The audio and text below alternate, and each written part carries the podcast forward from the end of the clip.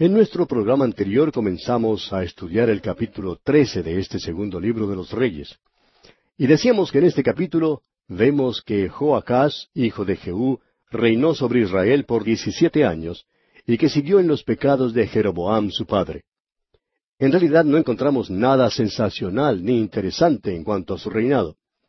Mencionamos también que Jeroboam es la norma de maldad para el reino norteño.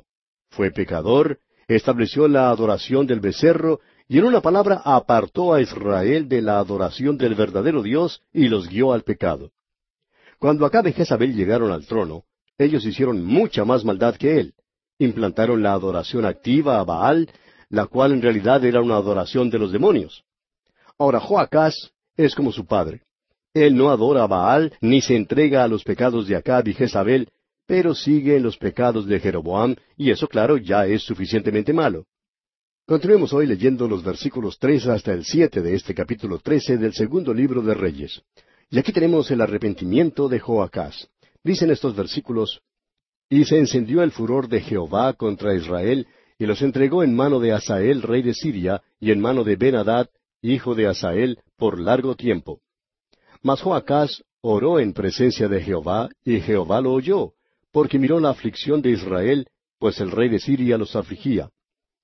Hirió Jehová Salvador a Israel, y salieron del poder de los sirios, y habitaron los hijos de Israel en sus tiendas como antes. Con todo eso, no se apartaron de los pecados de la casa de Jeroboam, el que hizo pecar a Israel, en ellos anduvieron, y también la imagen de acera permaneció en Samaria porque no le había quedado gente a Joacás, sino cincuenta hombres de a caballo, diez carros y diez mil hombres de a pie, pues el rey de Siria los había destruido y los había puesto como el polvo para hollar. Dice aquí que Asael, rey de Siria, vino contra Joacás. Joacás sabía que se encontraba en un apuro y en peligro. Y como resultado de esto, se volvió entonces al Señor. Y fíjese usted cuán bondadoso es Dios. En el momento en que el rey oró a Dios, y en el momento en que el pueblo acudió a Dios, Dios oyó y contestó su oración. Libertó a esta gente. Cuán bondadoso es nuestro Dios, amigo oyente. No nos damos cuenta de cuán bueno es nuestro Dios. La bondad del Señor se ve en la vida de Joacás. El Señor no esperaba que el rey dijera, me volveré a ti, Señor, prometo servirte, quiero hacer tu voluntad, Señor. El Señor simplemente oyó su oración y la contestó. Ah, pero espere un momento. Este rey no se va a salir con la suya en cuanto a su pecado, eso es seguro. La prosperidad no siempre es evidencia que una persona anda bien con Dios. Puede significar, como significó aquí en este caso, que el rey oró a Dios y que Dios le contestó. Pero el rey y su pueblo seguían en sus pecados. Los ídolos que adoraban no fueron destruidos. Y vino el día cuando el rey de Siria destruyó la defensa de Joacás tanto que nunca más le fue posible defender debidamente a su reino. Veamos ahora la muerte de Joacás. Veamos los versículos ocho y nueve de este capítulo trece del segundo libro de los Reyes. El resto de los hechos de Joacás y todo lo que hizo y sus valentías, ¿no está escrito en el libro de las crónicas de los reyes de Israel? Y durmió Joacás con sus padres y lo sepultaron en Samaria, y reinó en su lugar Joás su hijo. Aquí tenemos el registro de la muerte de Joacás. Otro rey llega entonces al trono. Su nombre es idéntico al del rey de Judá que acabamos de estudiar en el capítulo anterior. No nos confundamos, pues, en este aspecto. Continuemos leyendo el versículo diez ahora. El año treinta y siete de Joás, rey de Judá, comenzó a reinar Joás, hijo de Joacás, sobre Israel en Samaria, y reinó dieciséis años. Llegamos ahora a una porción de la Escritura que lo deja a uno perplejo. Y es así porque los nombres de los reyes de ambos reinos son similares y a veces idénticos. Y como resultado de esto, es a veces difícil saber quién está reinando, dónde reina y, las circunstancias de su reinado. Este es pues un período que fácilmente lo pone a uno perplejo. Prosigamos leyendo el versículo once. E hizo lo malo ante los ojos de Jehová, no se apartó de todos los pecados de Jeroboam, hijo de Nabat, el que hizo pecar a Israel. En ellos anduvo. Aquí tenemos que recordar que Jeroboam era la norma de maldad para los reyes. Cuando un rey alcanzaba su nivel de pecado, Dios siempre lo juzgaba. Tenemos luego lo que podríamos llamar un paréntesis. Leamos los versículos doce y trece de este capítulo trece del segundo libro de los Reyes. Los demás hechos de Joás y todo lo que hizo, y el esfuerzo con que guerreó contra Masías, rey de Judá, ¿no está escrito en el libro de las crónicas de los reyes de Israel? Y durmió Joás con sus padres, y se sentó Jeroboam sobre su trono, y Joás fue sepultado en Samaria con los reyes de Israel. Ahora esto nos pone ahora perplejo, porque ya hemos tratado con Jeroboam. Parece como si hubiera llegado a reinar por segunda vez, ¿verdad? Pero este hombre aquí es otro Jeroboam. Este es Jeroboam II, pudiéramos decir, quien ahora empieza a reinar en el reino del norte de Israel. Tenemos luego la muerte de Eliseo, el cumplimiento de su profecía. Fue en este entonces cuando Eliseo enfermó y murió como resultado de su enfermedad. Leamos ahora el versículo 14. Estaba Eliseo enfermo de la enfermedad de que murió. Y descendió a él Joás, rey de Israel, y llorando delante de él dijo, Padre mío, Padre mío, carro de Israel y su gente de a caballo. Eliseo era como una torre fuerte para el reino norteño, de una manera en que Elías no lo fue. Eliseo había servido de mucha ayuda al rey, y el rey se acongojó cuando el profeta enfermó. Y leemos en los versículos quince al diecinueve. Y le dijo Eliseo, Toma un arco y unas saetas. Tomó él entonces un arco y unas saetas. Luego dijo Eliseo al rey de Israel, Pon tu mano sobre el arco. Y puso él su mano sobre el arco. Entonces puso Eliseo sus manos sobre las manos del rey, y dijo, Abre la ventana que da al oriente. Y cuando él la abrió, dijo Eliseo, Y tirando él, dijo Eliseo, Saeta de salvación de Jehová, y saeta de salvación contra Siria, porque herirás a los sirios en Afec hasta consumirlos. Y le volvió a decir, Toma las saetas. Y luego que el rey de Israel las hubo tomado, le dijo, Golpea la tierra, y él la golpeó tres veces y se detuvo. Entonces el varón de Dios, enojado contra él, le dijo, Al dar cinco o seis golpes, hubieras derrotado a Siria hasta no quedar ninguno, pero ahora solo tres veces derrotarás a Siria. El rey visitó a Eliseo, pero Eliseo no aceptó su conmiseración ni sus flores. Todavía es profeta de Dios y le da un mensaje al rey. Le dijo lo que debía hacer para que pudiera ganar la victoria sobre Siria. Ahora Joás no se destacó por su fe. No creía que iba a salir victorioso sobre el rey de Siria. No confiaba en que Dios iba a entregar en sus manos a los sirios. El desaliento y una falta de fe hicieron que Joás no golpeara más veces la tierra. ¿Y cuántos proyectos para Dios, amigo oyente, nunca se llevan a cabo debido a que un hijo de Dios se encuentra con alguna oposición cuando empieza o porque tiene cierto desánimo y algunas frustraciones? y deja de hacer lo que empezó a hacer diciendo así, bueno, no debe haber sido la voluntad de Dios que lo empezara. Hay muchos creyentes débiles que se esconden detrás de esa frasecita. Y eso es lo que dijo Joás. Solamente golpeó la tierra tres veces. Luego dijo, no creo que Dios me dé la victoria. Amigo oyente, Dios nos ha prometido la victoria, pero a nosotros nos corresponde seguir luchando, marchando hacia adelante. Muchos hoy en día tienen una fe floja, se conforman en participar en actividades incidentales, mientras se entretienen con vagos sueños y deseos que llaman fe. Amigo oyente, Dios espera que usted entre en alguna acción para Él. Si usted cree que Dios le puede usar, pues, ¿por qué no se ocupe en hacer algo? Muchos dicen, ah, quiero hacer algo para Dios. Luego, cuando uno los ve nuevamente, todavía están sin hacer nada. Es un hecho que Dios lo puede usar, amigo oyente, pero usted tiene que moverse. Veamos ahora los versículos veinte y veintiuno de este capítulo trece del segundo libro de los Reyes. Y murió Eliseo y lo sepultaron.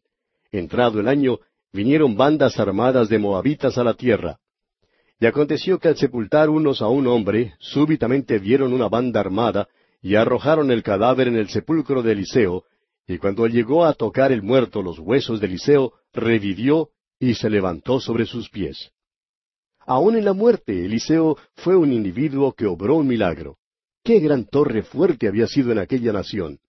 Y continuamos leyendo en los versículos 22 hasta el 25. Asael, pues, rey de Siria, afligió a Israel todo el tiempo de Joacás. Mas Jehová tuvo misericordia de ellos, y se compadeció de ellos y los miró, a causa de su pacto con Abraham, Isaac y Jacob, y no quiso destruirlos ni echarlos de delante de su presencia hasta hoy. Y murió Asael, rey de Siria, y reinó en su lugar Ben-Hadad su hijo. Y volvió Joás, hijo de Joacás, y tomó de mano de Benadad, hijo de Asael, las ciudades que éste había tomado en guerra de mano de Joacás su padre. Tres veces lo derrotó Joás, y restituyó las ciudades a Israel. Asael oprimió a Israel. Sin embargo, el Señor fue bondadoso. Asael casi arruinó a Israel, pero el Señor no dejó que la nación fuera destruida debido a su pacto con Abraham, con Isaac y con Jacob. La muerte de Asael fue el primer paso en la liberación prometida. Y así concluye nuestro estudio de este capítulo trece del segundo libro de Reyes. Llegamos ahora al capítulo catorce. En este capítulo, Amasías, hijo de Joás, asciende al trono de Judá. Y él también hace lo recto ante los ojos de Dios. Pero no vive como vivió David. Es derrotado por Joás, rey de Israel, quien toma a Jerusalén, abre una brecha de cuatrocientos codos en la muralla de Jerusalén, y quita todo el oro y la plata que se halla en la casa del Señor. Después Amasías es muerto en una conspiración en Laquis. Luego Azarías o Usías, hijo de Amasías, asciende al trono. Jeroboam II, rey de Israel, reina cuarenta y un años y hace lo malo conforme a los pecados de Jeroboam I restaura los límites de Israel conforme a las palabras de Jonás, hijo de Amitai, el profeta. Esta es una referencia histórica a Jonás. Y confirma el hecho de que Jonás era un verdadero hombre y profeta en Israel. Jeroboam II muere luego y su hijo Zacarías le sucede en el trono. Llegamos ahora al reinado de Amasías en Judá. Como ya lo hemos indicado, Amasías era un buen rey. El hecho es que fue un rey excepcionalmente bueno reinó por veintinueve años. Leamos pues el primer versículo de este capítulo catorce del segundo libro de los Reyes. En el año segundo de Joás, hijo de Joacás, rey de Israel, comenzó a reinar Amasías, hijo de Joás, rey de Judá. La cronología aquí ciertamente lo deja uno perplejo. Hay que consultar aquí la tabla cronológica de los reyes en sus notas y bosquejos para saber quién es quién. La tabla cronológica le ayudará a explicar el problema y la aparente confusión. Prosigamos ahora con el versículo dos de este capítulo catorce del segundo libro de los Reyes. Cuando comenzó a reinar era de veinticinco años, y veintinueve años reinó en Jerusalén. El nombre de su madre fue Joadán de Jerusalén. La madre de Masías dice aquí se llamaba Joadán. Ahora note usted que las madres de estos reyes reciben el crédito de que sus hijos salieran buenos o malos. Amasías, por ejemplo, era un buen rey, de modo que su madre debe haber sido una mujer maravillosa. Leamos ahora el versículo tres. Y él hizo lo recto ante los ojos de Jehová, aunque no como David su padre. Hizo conforme a todas las cosas que había hecho Joás su padre. Amasías, hijo de Joás, sucedió a éste en el trono de Judá, y vemos aquí que hizo lo recto ante los ojos de Jehová. Sin embargo, no fue igual a la norma establecida por David, es decir, falló. Luego en los versículos cuatro al diez leemos Con todo eso, los lugares altos no fueron quitados, porque el pueblo aún sacrificaba y quemaba incienso en esos lugares altos.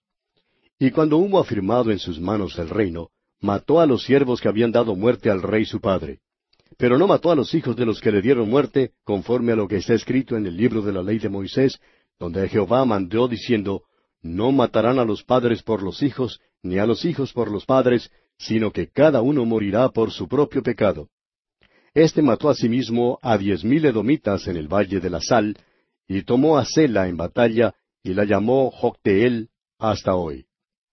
Entonces Amasías envió mensajeros a Joás, hijo de Joacás, hijo de Jehú, rey de Israel, diciendo, Ven para que nos veamos las caras. Y Joás, rey de Israel, envió a Amasías, rey de Judá, esta respuesta. El cardo que está en el Líbano envió a decir al cedro que está en el Líbano, Da tu hija por mujer a mi hijo. Y pasaron las fieras que están en el Líbano y hollaron el cardo. Ciertamente has derrotado a Edom, y tu corazón se ha envanecido.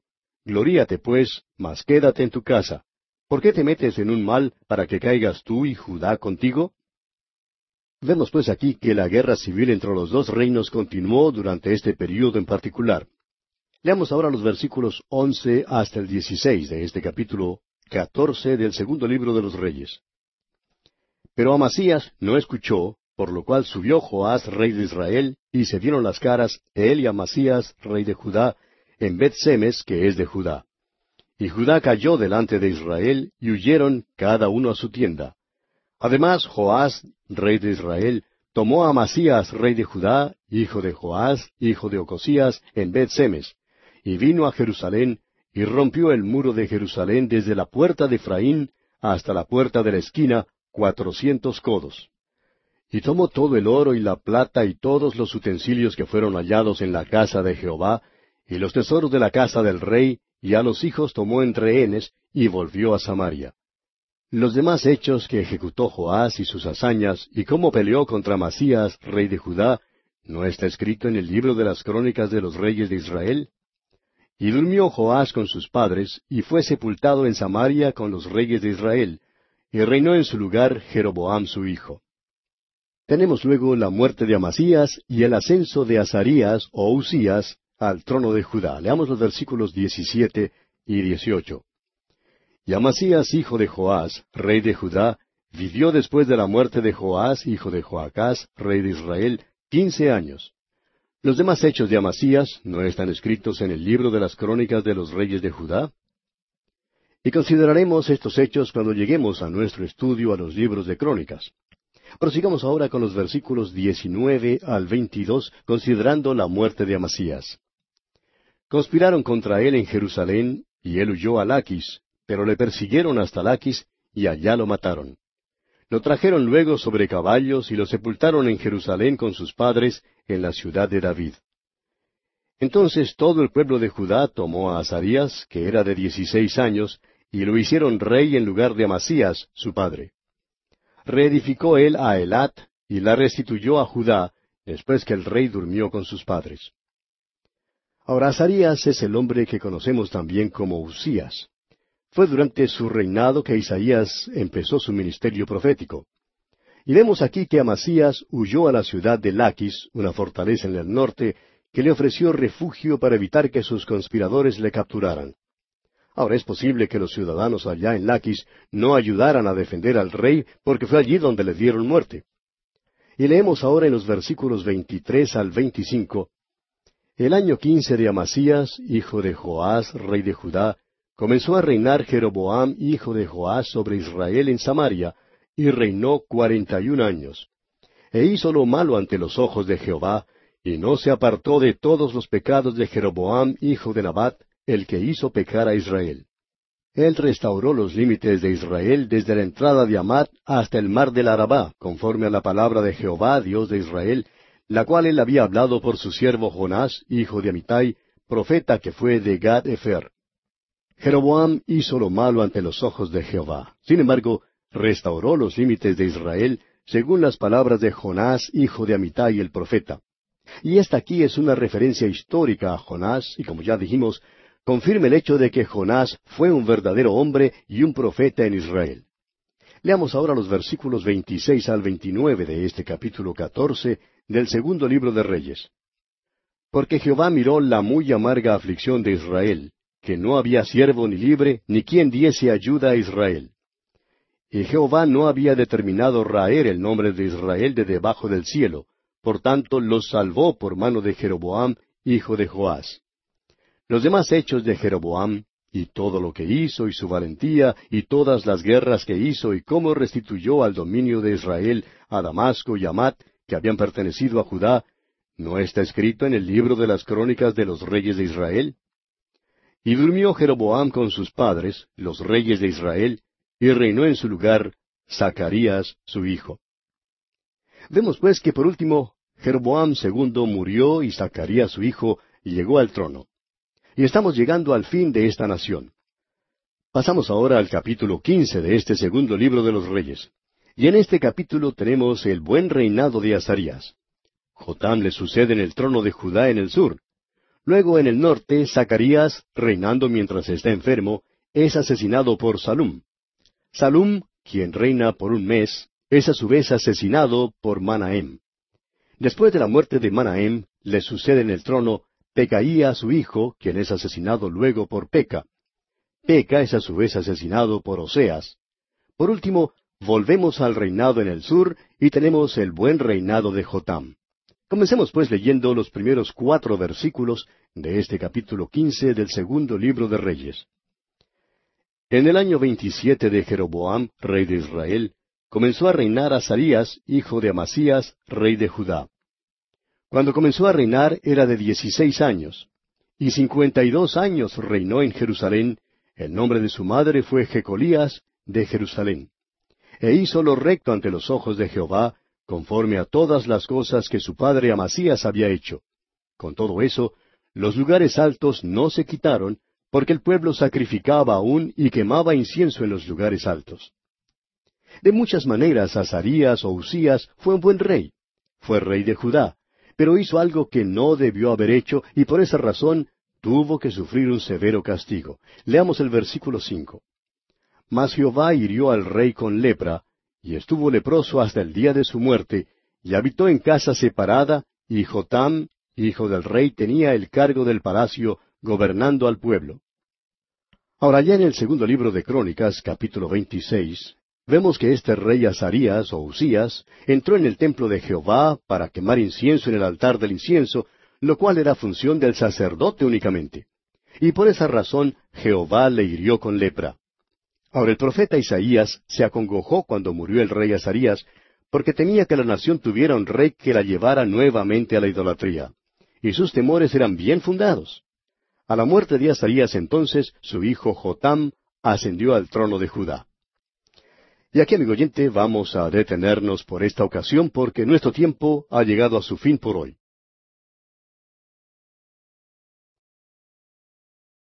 Continuamos hoy nuestro estudio de este capítulo quince del segundo libro de Reyes.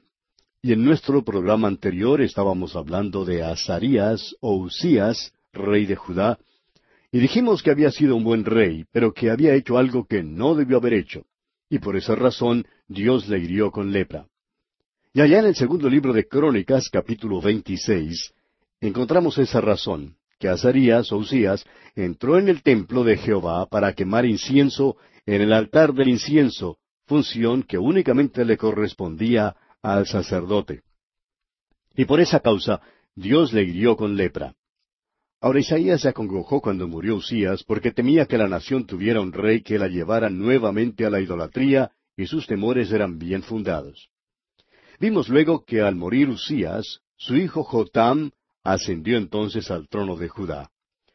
Hoy vamos a considerar los reinados de los otros reyes. Comencemos entonces leyendo los versículos ocho hasta el doce de este capítulo quince del segundo libro de los Reyes.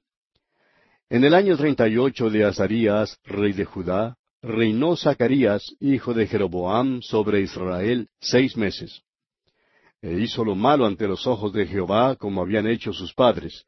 No se apartó de los pecados de Jeroboam, hijo de Nabat, el que hizo pecar a Israel. Contra él conspiró Salum, hijo de Jabes, y lo hirió en presencia de su pueblo, y lo mató, y reinó en su lugar. Los demás hechos de Zacarías, he aquí que están escritos en el libro de las crónicas de los reyes de Israel. Y esta fue la palabra de Jehová que había hablado a Jehú, diciendo, tus hijos hasta la cuarta generación se sentarán en el trono de Israel, y fue así. Ahora Zacarías, último del linaje de Jehú, fue muerto por Salum después que había reinado solamente por seis meses. Y continuamos leyendo los versículos trece al dieciséis. Salum, hijo de Jabes, comenzó a reinar en el año treinta y nueve de Usías, rey de Judá, y reinó un mes en Samaria. Porque Manahem, hijo de Gadi, subió de Tirsa y vino a Samaria, e hirió a Salum, hijo de Jabes, en Samaria, y lo mató, y reinó en su lugar. Los demás hechos de Salum y la conspiración que tramó, he aquí que están escritos en el libro de las crónicas de los reyes de Israel. Entonces Manahem saqueó a Tifsa y a todos los que estaban en ella, y también sus alrededores desde Tirsa. La saqueó porque no le habían abierto las puertas, y abrió el vientre a todas sus mujeres que estaban encintas. Salom tampoco tuvo buen éxito. Él reinó solamente por un mes y fue derrotado y muerto por Manahem. Manahem reinó por diez años e hizo lo malo como lo hizo Jeroboam. Leamos los versículos 17 al 22 de este capítulo 15 del segundo libro de los Reyes. En el año treinta y nueve de Azarías, rey de Judá, reinó Manahem, hijo de Gadi, sobre Israel diez años en Samaria. E hizo lo malo ante los ojos de Jehová, en todo su tiempo no se apartó de los pecados de Jeroboam, hijo de Nabat, el que hizo pecar a Israel. Y vino Pul, rey de Asiria, a atacar la tierra. Y Manahem dio a Pul mil talentos de plata para que le ayudara a confirmarse en el reino. E impuso Manahem este dinero sobre Israel, sobre todos los poderosos y opulentos, de cada uno cincuenta ciclos de plata, para dar al rey de Asiria. Y el rey de Asiria se volvió y no se detuvo allí en el país. Los demás hechos de Manahem y todo lo que hizo, ¿no está escrito en el libro de las crónicas de los reyes de Israel? Y durmió Manahem con sus padres, y reinó en su lugar Pecaía, su hijo. Durante su reinado, o sea, durante el reinado de Manahem, Pul, rey de Asiria, atacó a Israel y Manahem tuvo que pagarle mil talentos de plata para poder preservar su reino. Fue un período oscuro para la nación. Manahem hizo lo malo así como lo había hecho Jeroboam su padre. Luego leemos en los versículos 23 al 26. En el año cincuenta de Azarías, rey de Judá, reinó Pecaía, hijo de Manahem, sobre Israel en Samaria, dos años e hizo lo malo ante los ojos de Jehová. No se apartó de los pecados de Jeroboam, hijo de Nabat, el que hizo pecar a Israel. Y conspiró contra él Peca, hijo de Remalías, capitán suyo, y lo hirió en Samaria, en el palacio de la casa real, en compañía de Argob y de Arie, y de cincuenta hombres de los hijos de los Galaaditas, y lo mató, y reinó en su lugar. Los demás hechos de Pecaía y todo lo que hizo, he aquí que está escrito en el libro de las crónicas de los reyes de Israel. O sea que durante el reinado de Peca, Tiglat-Pileser, rey de Asiria, atacó a Israel y se llevó cautiva a la tribu de Neftalí. Peca es entonces asesinado por Oseas. Dejamos ahora el reino de Israel en el norte y dirigimos nuestra atención hacia el reino de Judá en el sur. Leamos los versículos treinta y dos y treinta y tres de este capítulo quince del segundo libro de los Reyes. En el segundo año de Peca, hijo de Remalías, rey de Israel, comenzó a reinar Jotam, hijo de Usías, rey de Judá. Cuando comenzó a reinar era de veinticinco años, y reinó dieciséis años en Jerusalén. El nombre de su madre fue Jerusa, hija de Sadoc. Jotam reemplaza a su padre Azarías o Usías como rey de Judá, y es calificado como buen rey. En esta sección en realidad pasamos por alto el reinado de Usías. Lo veremos en más detalle cuando lleguemos a los libros de Crónicas y también al libro de Isaías. Y así pues concluimos nuestro estudio de este capítulo quince del segundo libro de Reyes. Llegamos ahora al capítulo dieciséis. En este capítulo, Acaz, hijo de Jotam, asciende al trono de Judá. Es un rey malo que anda en el camino malo de los reyes de Israel. Resín, rey de Siria, y Peca, rey de Israel, invaden a Judá, pero no les fue posible tomar a Jerusalén. Acaz, por su parte, pide ayuda de Asiria, y los asirios toman a Damasco. Es muy probable que estos capítulos de la palabra de Dios le dejen algo perplejo. Es posible también que no los encuentre usted tan interesantes como algunas otras porciones de la Biblia. Si a usted le gusta la historia, por ejemplo, pues los hallará intensamente interesantes. Y si está buscando lecciones espirituales, encontrará algunas cosas muy prácticas en esta sección. Mucho de esta porción de la palabra de Dios es sumamente provechoso. Recuerde que todas estas cosas acontecieron para servirnos como ejemplos. Comencemos pues leyendo los primeros cuatro versículos de este capítulo dieciséis del segundo libro de los Reyes. En el año diecisiete de Peca, hijo de Remalías, comenzó a reinar Acaz, hijo de Jotam, rey de Judá. Cuando comenzó a reinar Acaz era de veinte años, y reinó en Jerusalén dieciséis años, y no hizo lo recto ante los ojos de Jehová su Dios, como David su padre, antes anduvo en el camino de los reyes de Israel y aún hizo pasar por fuego a su hijo, según las prácticas abominables de las naciones que Jehová echó de delante de los hijos de Israel. Asimismo sacrificó y quemó incienso en los lugares altos y sobre los collados, y debajo de todo árbol frondoso. Peca reinó por veinte años antes que lo mataran. En el año diecisiete del reinado de Peca en Israel, Acaz, rey de Judá, comenzó a reinar. Ahora Acaz no fue un buen rey. Anduvo, dice aquí, en el camino de los reyes de Israel. Hizo cosas terribles, como ofrecer a los niños como sacrificios a los dioses paganos.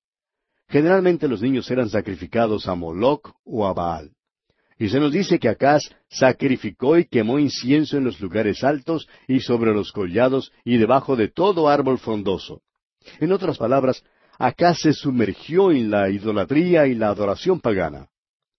Tenemos luego la invasión de Siria a Israel y Judá. Leamos los versículos cinco y seis de este capítulo dieciséis.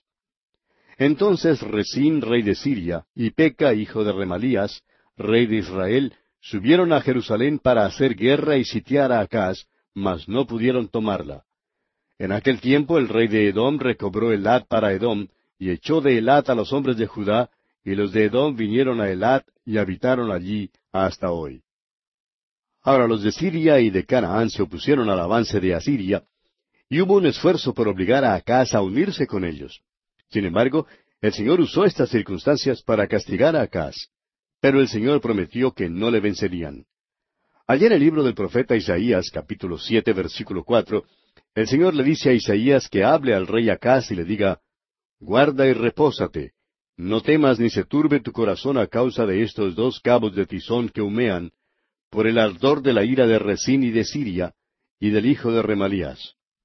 Y pasando luego al versículo nueve del mismo capítulo siete del libro de Isaías, leemos hasta el versículo doce, y la cabeza de Efraín es Samaria, y la cabeza de Samaria el hijo de Remalías.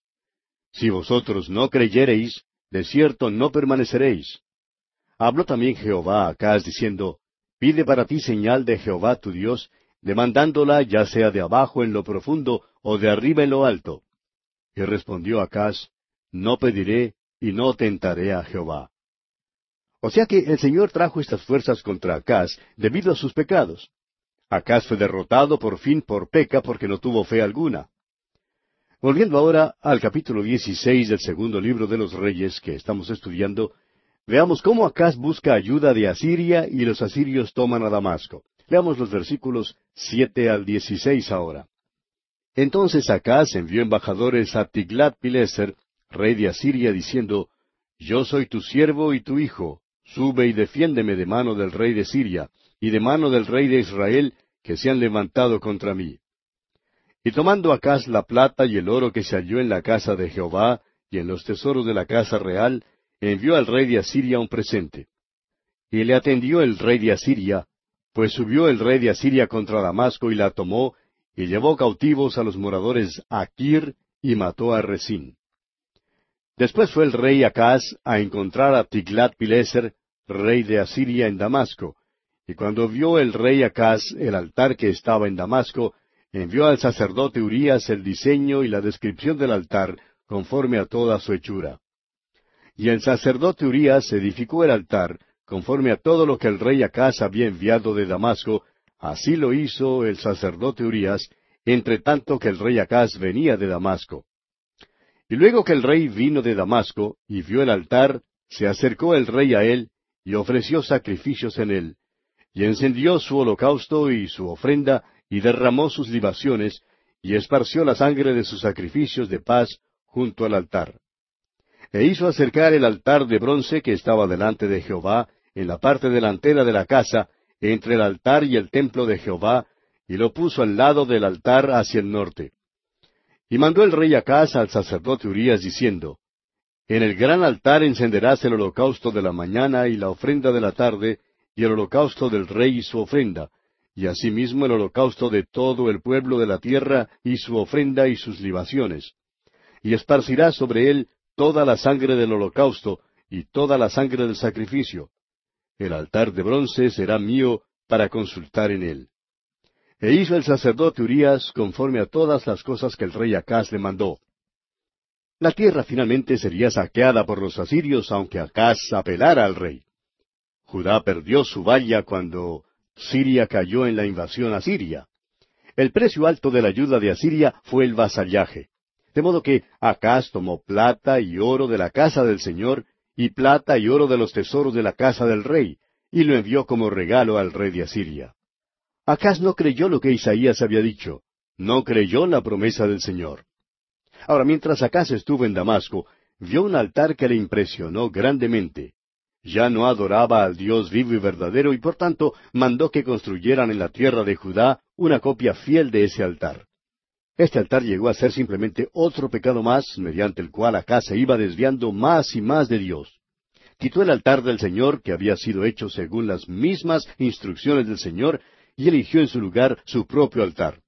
Saqueó luego más de la casa de Dios. Leamos los versículos 17 y 18 de este capítulo 16 del segundo libro de los Reyes. Y cortó el rey Acaz los tableros de las basas, y les quitó las fuentes, y quitó también el mar de sobre los bueyes de bronce que estaban debajo de él, y lo puso sobre el suelo de piedra. Asimismo el pórtico para los días de reposo que habían edificado en la casa, y el pasadizo de afuera, el del rey, los quitó del templo de Jehová por causa del rey de Asiria.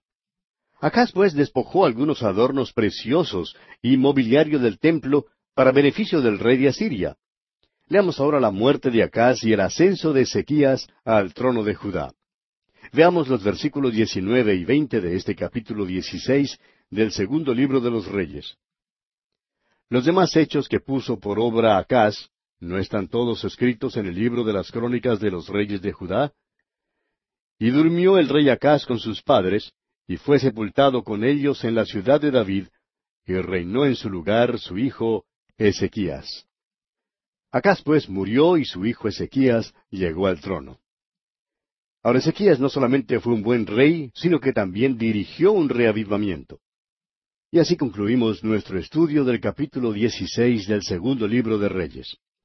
Pasamos ahora al capítulo 17. En este capítulo 17, Salmanásar, rey de Asiria, toma el reino de Israel en el norte y toma tributo de ellos. Cuando descubre que el rey Oseas les había formado una conspiración contra él, sitia a Samaria y después de tres años lleva al cautiverio a las diez tribus norteñas. Y vamos a enumerar los motivos por los cuales Dios permitió que Israel entrara en el cautiverio. Primero, el pueblo desobedeció a Dios. Leemos allá en el versículo trece del capítulo diecisiete Jehová amonestó entonces a Israel y a Judá por medio de todos los profetas y de todos los videntes, diciendo, Volveos de vuestros malos caminos, y guardad mis mandamientos y mis ordenanzas, conforme a todas las leyes que yo prescribí a vuestros padres, y que os he enviado por medio de mis siervos, los profetas. Ahora, en segundo lugar, Israel dudó de Dios. Leemos en el versículo siguiente, el versículo catorce de este capítulo diecisiete, Mas ellos no obedecieron, antes endurecieron su cerviz, como la cerviz de sus padres, los cuales no creyeron en Jehová su Dios. Y también en el segundo libro de Crónicas, capítulo treinta y seis, versículo quince, leemos, Y Jehová el Dios de sus padres envió constantemente palabra a ellos por medio de sus mensajeros, porque él tenía misericordia de su pueblo y de su habitación. Y por último, Dios permitió que Israel entrara en el cautiverio porque el pueblo desafió a Dios. El versículo quince de este capítulo diecisiete del segundo libro de Reyes que estamos estudiando dice, Y desecharon sus estatutos y el pacto que él había hecho con sus padres y los testimonios que él había prescrito a ellos. Y siguieron la vanidad y se hicieron vanos, y fueron en pos de las naciones que estaban alrededor de ellos, de las cuales Jehová les había mandado que no hiciesen a la manera de ellos. Y desafiaron a Dios también, rehusando guardar los años de reposo durante cuatrocientos noventa años. Allá en el segundo libro de Crónicas, capítulo treinta y seis, versículo veintiuno, leemos, para que se cumpliese la palabra de Jehová por boca de Jeremías, hasta que la tierra hubo gozado de reposo, porque todo el tiempo de su asolamiento reposó hasta que los setenta años fueron cumplidos. La historia de esta nación de Israel es la misma historia de todo individuo. Y aquí en este capítulo 17 llegamos pues al fin de Israel cuando las diez tribus norteñas son llevadas cautivas para Asiria. Leamos los primeros cinco versículos de este capítulo 17. En el año duodécimo de Acaz, rey de Judá, comenzó a reinar Oseas, hijo de Ela, en Samaria, sobre Israel, y reinó nueve años. E hizo lo malo ante los ojos de Jehová, aunque no como los reyes de Israel que habían sido antes de él. Contra éste subió Salmanasar, rey de los asirios, y Oseas fue hecho su siervo y le pagaba tributo. Mas el rey de Asiria descubrió que Oseas conspiraba, porque había enviado embajadores a So, rey de Egipto, y no pagaba tributo al rey de Asiria, como lo hacía cada año. Por lo que el rey de Asiria le detuvo y le aprisionó en la casa de la cárcel. Y el rey de Asiria invadió todo el país y sitió a Samaria y estuvo sobre ella tres años. Se nos presenta aquí a Salmanasar, rey de Asiria. Él se tomó el reino norteño y demandó el tributo de las diez tribus. Pero cuando descubrió que el rey Oseas había formado una conspiración contra él, decidió entonces sitiar a Samaria. Y después de tres años llevó cautivas a las tribus norteñas. Ahora dice aquí que Oseas no fue tan malo como Acab y Jezabel, por ejemplo. No fue tan malo como Ocosías, pero fue lo suficientemente malo. Trató de caer en gracia con Salmanasar, rey de Asiria, pero fracasó. Samaria era la ciudad que Onri, padre de Acab, había construido, Acab construyó allí un palacio. Era uno de los sitios más hermosos en toda esa tierra. Pero ahora el rey de Asiria la había sitiado. Leamos ahora el versículo seis de este capítulo diecisiete del segundo libro de los Reyes. En el año nueve de Oseas, el rey de Asiria tomó Samaria y llevó a Israel cautivo a Asiria, y los puso en Ala, en Abor, junto al río Gozán, y en las ciudades de los Medos. Hay quienes dicen que las diez tribus están perdidas. Hay otros que creen que las naciones anglosajonas son descendientes de aquellas diez tribus. Esa es una teoría muy interesante y de seguro que satisface a muchos que les gustaría creer que son parte de las diez tribus perdidas de Israel. Sin embargo, amigo oyente, esta idea proviene enteramente del hombre.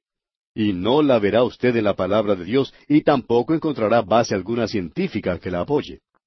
Por ejemplo, en el Nuevo Testamento el apóstol Santiago escribió en su epístola lo siguiente, allá en el capítulo uno, versículo uno.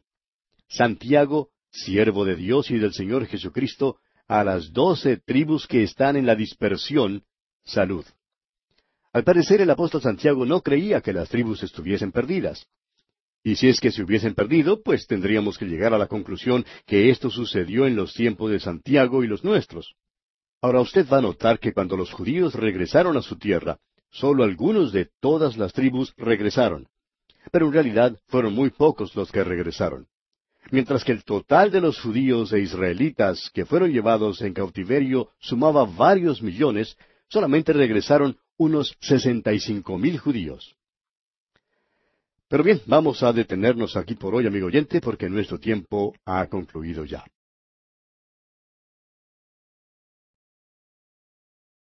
Continuamos estudiando hoy el capítulo 17 del segundo libro de los Reyes.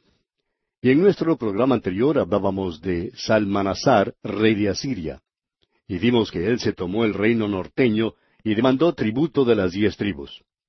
Pero cuando descubrió que el rey Oseas había formado una conspiración contra él, decidió entonces sitiar a Samaria. Y después de tres años se llevó cautivas a las tribus norteñas. Ahora, en cuanto a Oseas, dijimos que no había sido tan malo como Acab y Jezabel.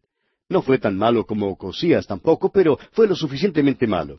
Trató de tener gracia con Salmanasar, rey de Asiria, pero fracasó. Ahora Samaria era la ciudad que Omri, padre de Acab, había construido. Acab construyó allí un palacio. Era uno de los sitios más hermosos en toda esa tierra. Pero el rey de Asiria la había sitiado y la conquistó y se llevó a Israel cautivo a Asiria. Ahora dijimos que hay quienes dicen que las diez tribus están perdidas. Hay otros que creen que las naciones anglosajonas son descendientes de esas diez tribus. Esta es una teoría muy interesante, dijimos, y de seguro que satisface a muchos que les gustaría creer que son parte de las tribus perdidas de Israel. Sin embargo, amigo oyente, esta idea proviene enteramente del hombre. No la verá usted en la palabra de Dios y tampoco encontrará ninguna base científica que la apoye. Por ejemplo, en el Nuevo Testamento el apóstol Santiago escribió allá en su epístola capítulo uno, versículo uno, Santiago, siervo de Dios y del Señor Jesucristo, a las doce tribus que están en la dispersión, salud. Al parecer, Santiago no creía que las tribus estuviesen perdidas. Y si es que se hubiesen perdido, tendríamos entonces que llegar a la conclusión de que esto sucedió en los tiempos de Santiago y los nuestros.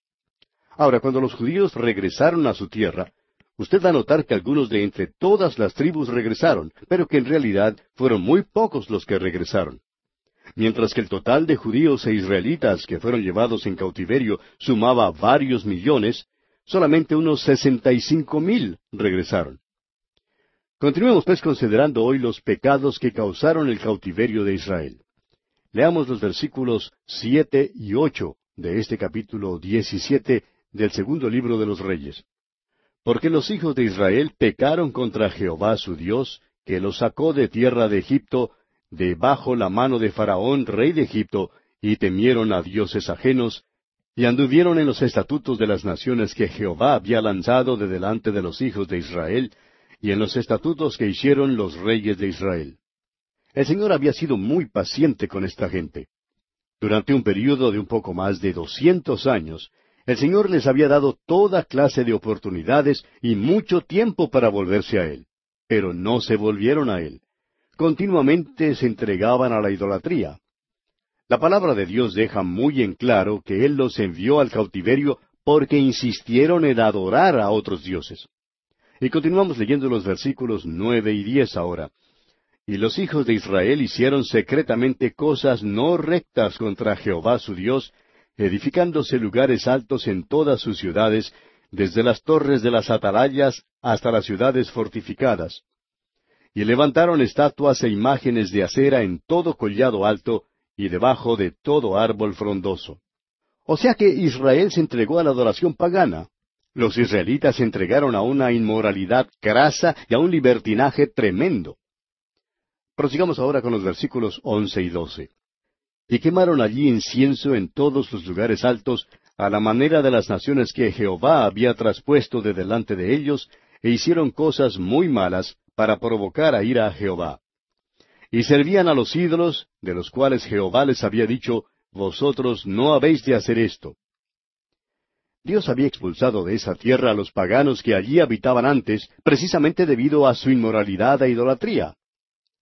Ahora, ¿cree usted, amigo oyente, que Dios permitiría que su propio pueblo se quedara en esa tierra e hiciera lo mismo? Pues bien, es evidente que no lo permitió.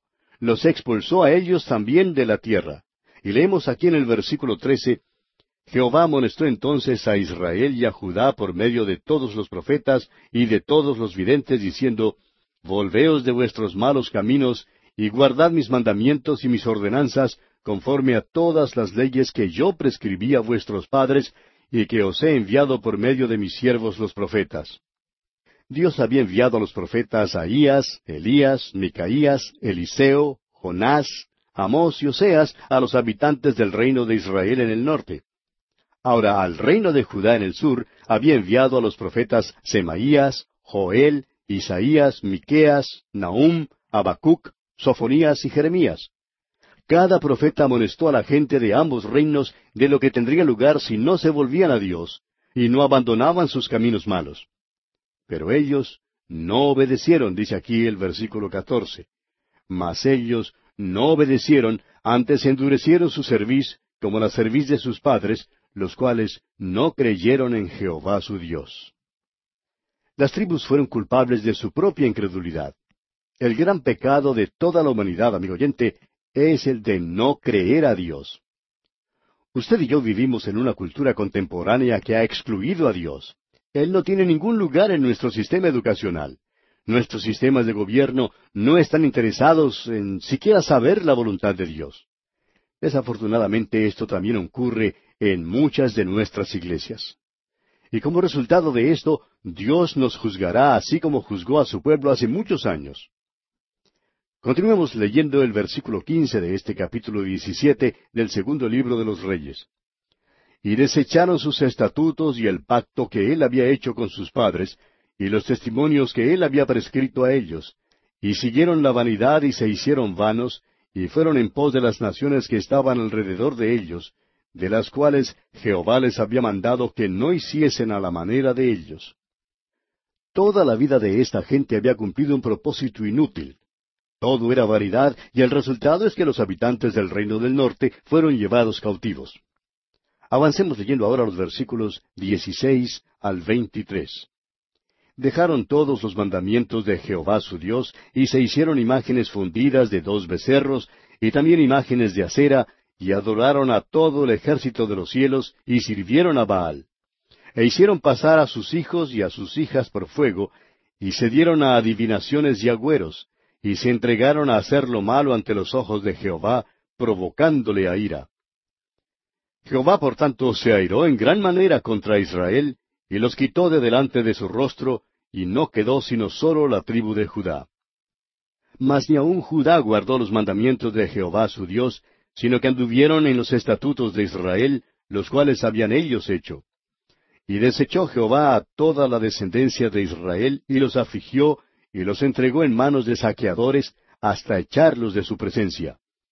Porque separó a Israel de la casa de David, y ellos hicieron rey a Jeroboam, hijo de Nabat. Y Jeroboam apartó a Israel de en pos de Jehová, y les hizo cometer gran pecado.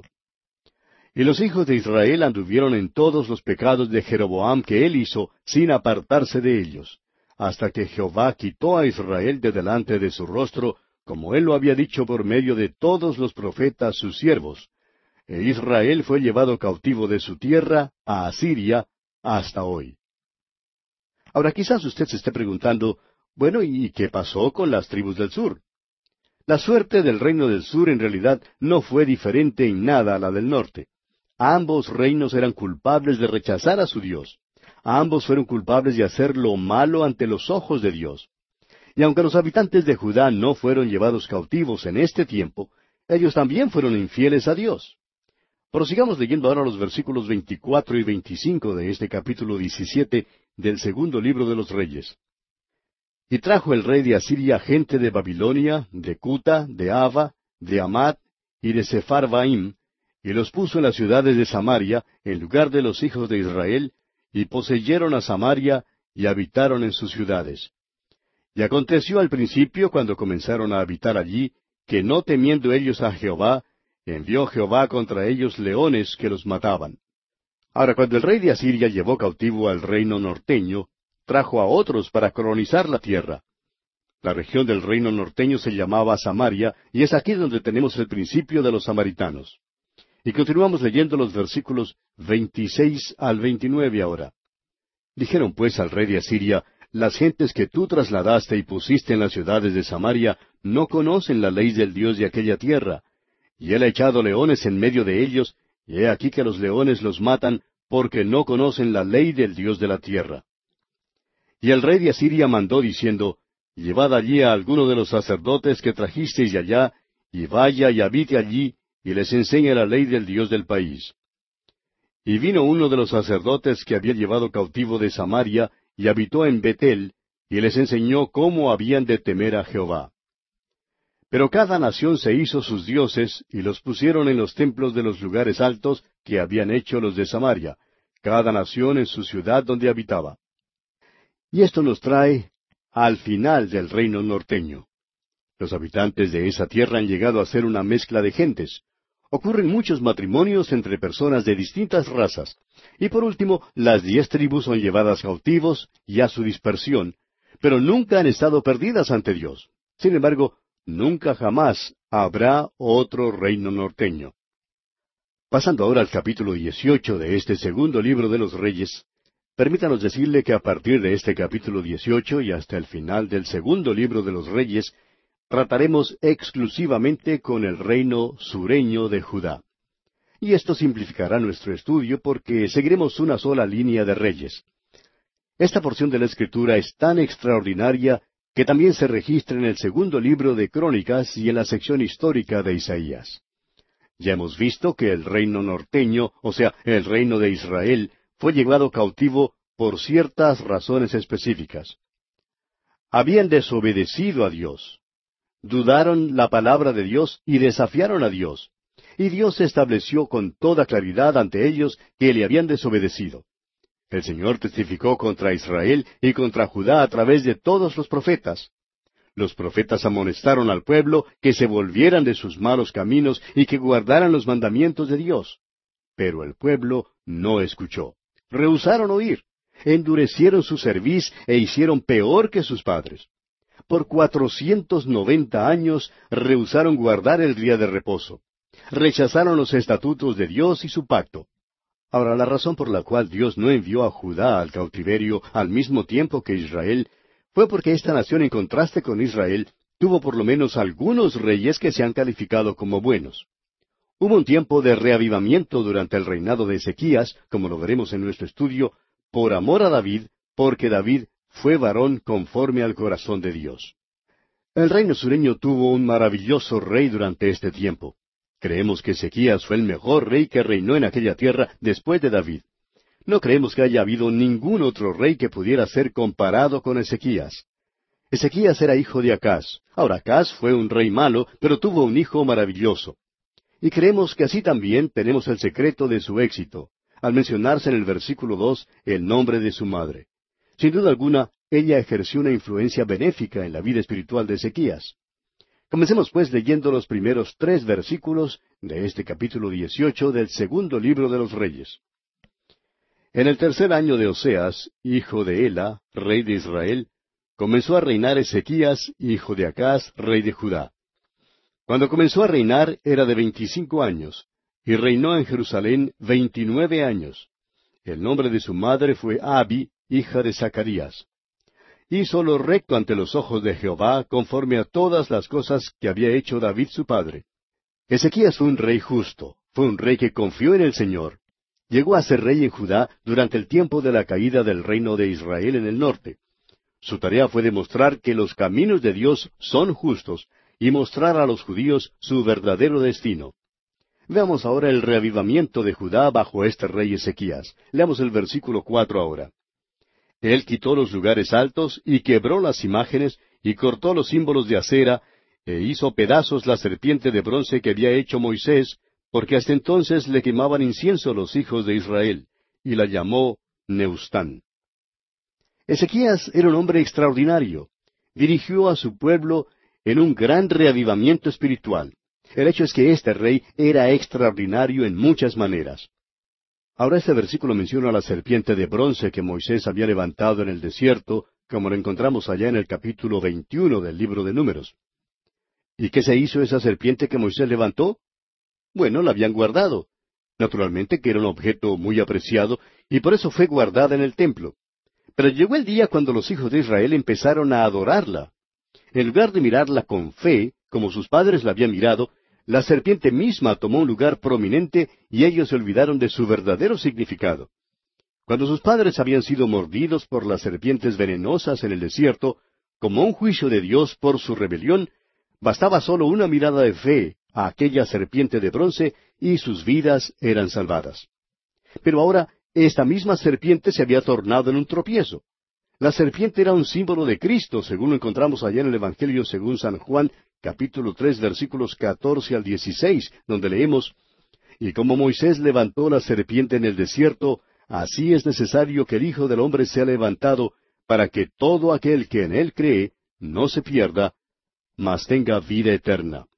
Porque de tal manera amó Dios al mundo que ha dado a su Hijo unigénito, para que todo aquel que en él cree no se pierda, mas tenga vida eterna.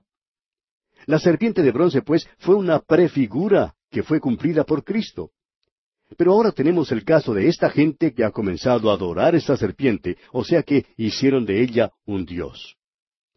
Allá en el libro de Apocalipsis dice que en la ciudad de Pérgamo adoraban la serpiente. Y parece que los hijos de Israel estaban haciendo lo mismo. Le estaban quemando incienso a la serpiente de bronce. Ahora, ¿qué hizo el rey? Ezequías la rompió en pedazos y resolvió acabar con la serpiente de bronce. Hay una lección en todo esto para nosotros, amigo oyente. Hay ciertas organizaciones, ha habido ciertos movimientos y ha habido ciertos métodos que Dios ha usado en el pasado y que Dios ha bendecido de una manera maravillosa. Pero desafortunadamente la organización o el movimiento o el método muchas veces no se da cuenta de cuándo Dios ha terminado de usarlo y quiere mantenerse en el centro de la escena. Podríamos nombrar algunas organizaciones que sin duda Dios levantó, y estamos seguros que en su día fueron muy útiles, realizaron mucho, pero se envejecieron. muchas de estas instituciones siguieron funcionando solo porque le dieron trabajo a mucha gente. Continuaban existiendo por ningún otro motivo que el de perpetuar trabajo para estos individuos. Y llegaron a ser Neustán, como dice aquel versículo cuatro, y llegaron a ser serpientes de bronce, que en su tiempo habían sido útiles y habían sido usados poderosamente por Dios. Pero luego llegó el día cuando Dios terminó con ellos. Hay algunas iglesias donde los hermanos han estado usando los mismos métodos por muchos años. Los hermanos en esas iglesias dicen, bueno, siempre lo hemos hecho así. Puede ser que es tiempo, amigo oyente, de cambiar algunos de esos métodos. No hay monotonía alguna con Dios. ¿Sabía usted que el apóstol Pablo, por ejemplo, nunca dio una invitación en una reunión rogando que los inconversos pasaran adelante? Al parecer fue Dwight L. Moody quien empezó esa práctica. Y ahora la mayoría de los evangelistas creen que es necesario hacer una invitación para que los inconversos pasen adelante y sean salvos. En algunos casos, amigo oyente, esta práctica en realidad ha llegado a ser un verdadero tropiezo. Dios guió a Moody a hacerlo, pero es posible que le guíe a usted a que no lo haga. Es posible que lo que Dios guía a hacer a una persona no sea la cosa que otra persona deba hacer. Es cierto que uno con toda facilidad puede empezar a adorar una serpiente de bronce y llamarla Neustán. Bueno, hemos pasado mucho tiempo hablando acerca de este tema porque creemos que es importante. Simplemente porque Dios haya usado algún método en el pasado, amigo oyente, recuérdelo bien, no significa que lo usará el día de hoy. Gracias a Dios que Ezequías destruyó esa serpiente. Creemos que muchos de los hermanos carilargos en verdad criticaron a Ezequías probablemente decían, miren, ha acabado con la maravillosa serpiente de bronce. Bueno, gracias a Dios que la rompió en pedazos, amigo oyente. Y si es que usted tiene algunos ídolos en su iglesia o en su vida, permítanos sugerirle, amigo oyente, que acabe con ellos de una vez por todas. Quizá haya algún método o alguna manera particular que usted emplea que necesita cambiar de veras. Bien, continuemos leyendo ahora los versículos cinco y seis de este capítulo 18 del segundo libro de los Reyes. En Jehová Dios de Israel puso su esperanza, ni después ni antes de él hubo otro como él entre todos los reyes de Judá. Porque siguió a Jehová y no se apartó de él, sino que guardó los mandamientos que Jehová prescribió a Moisés.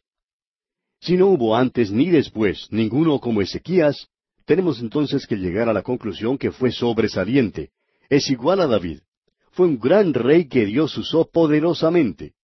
Es por eso que el relato de su vida lo encontramos tres veces en el Antiguo Testamento. Lo encontramos en el segundo libro de los Reyes, que estamos estudiando, en el segundo libro de Crónicas y también en el libro del profeta Isaías.